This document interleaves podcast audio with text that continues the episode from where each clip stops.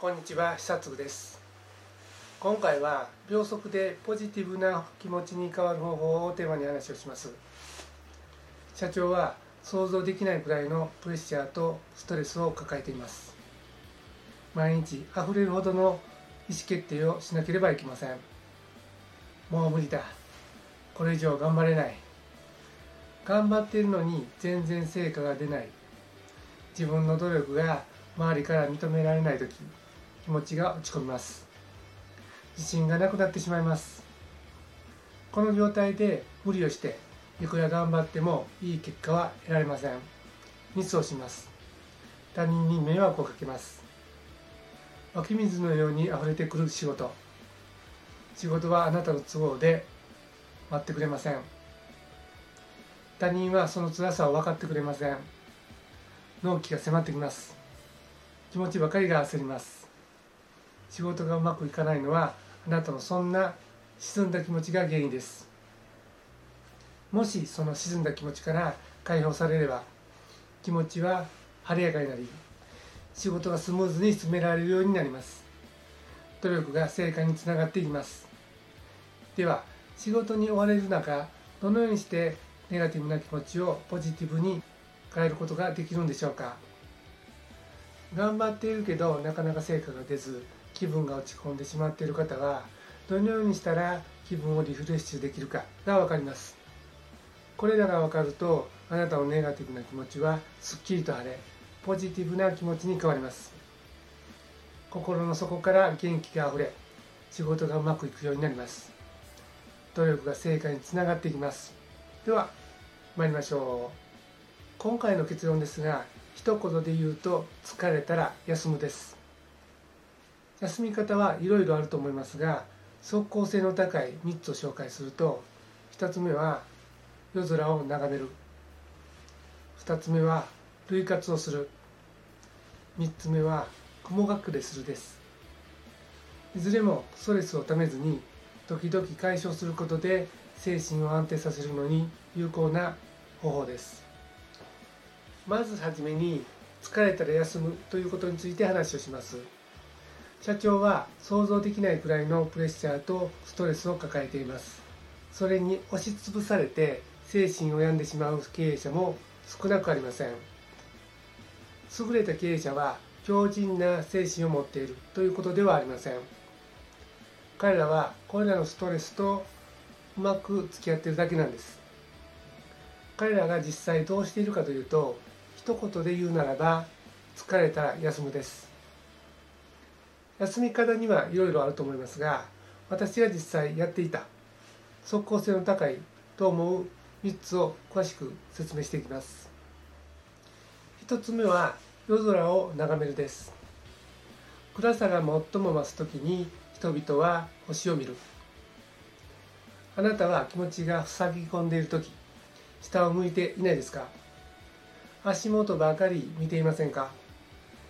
近くに焦点を合わせていませんか？近いところに目線を当てると目の筋肉が緊張します。肩が凝ります。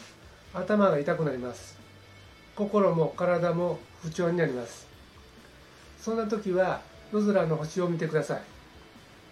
遠くを見ていると目の筋肉は弛緩します。頭痛も肩こりも良くなってきます。また星は不規則に輝いています。その揺らぎは F 分の1揺らぎと呼ばれ人の心を癒すと言われています。人は機械的で規則的な音や光そして繰り返しを嫌がり逆に揺らぎのある音や色を好み癒しを感じるんだそうです。暗闇で足元を見ても何も見えませんが夜空を見上げたらたくさんの輝く星が見えます。自分を輝かしてくれるように感じます。そうすると心のモヤモヤも晴れてきます。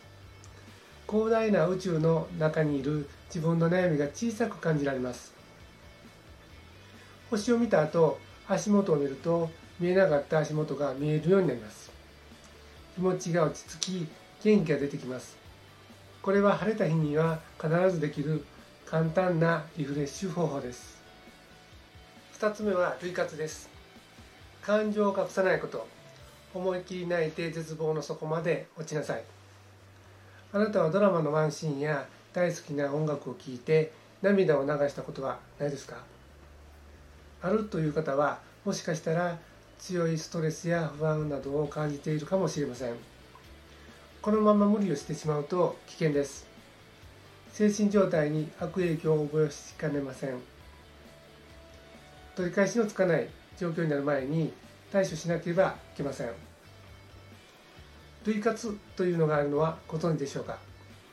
この言葉は寺井宏樹さんによって提唱されました。涙を流すことで緊張や興奮を促す交感神経を優位な状態からリラックスや安静を促す副交感神経が優位な状態に切り替えると言われています。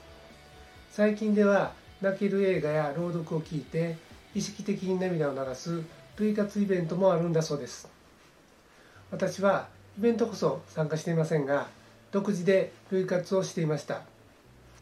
映画を見て子供のように泣きじゃくっていました。泣き終えた後ものすごくすっきりするんです。おすすめの方法です。3つ目は雲隠れするです。何もできない日や時には後になって楽しめないようなものを作ろうとするよりブラブラして過ごしたり寝て過ごす方がいい。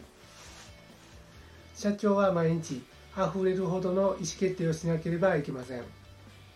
簡単なものから難しいものまで朝から晩まで決断を迫られます。頭をフル回転させなければいけません。夕方にはもうヘトヘトです。どうしても判断が鈍っていきます。日に18時間労働を週に67日続けていると生産性が下がることは科学で証明されています。産業組織心理学者のマーラ・ゴッツチョーク博士も長時間集中しすぎると努力は失敗に終わる可能性が高いと言っています。疲れて判断力が鈍ったなと感じた時は今の環境から完全に離れる時間を作るといいです。社員の誰も知らない連絡すらつかない環境で気分をリフレッシュすると頭がまた冴えてきます。例えば旅行に行くとかスポーツするとか美術館に行くとか自然に触れ合うのもいいでしょう。スマホや携帯の電源を切ってゆっくりするとなおいいでしょう。私も中国会社の社長時代に社員の誰も知らない連絡すらつかない環境でよく気分転換をしていました。おかげで創業2年間なんとか乗り切っていけました。いかがだったでしょうか？今回は秒速でポジティブな気持ちに変わる方法をテーマに話をしました。今回の話をまとめると疲れたら休むです。効果的な方法としては3つ紹介しました。1つ目は夜空を眺める。2つ目は類活をする。3つ目は雲隠れする。です。どのようにしたら気分をリフレッシュできるかが分かったでしょう。これであなたのネガティブな気持ちはすっきりと晴れポジティブな気持ちに変わります。心の底から元気があふれ仕事がうまくいくようになります。努力が成果につながるようになりますありがとうございました。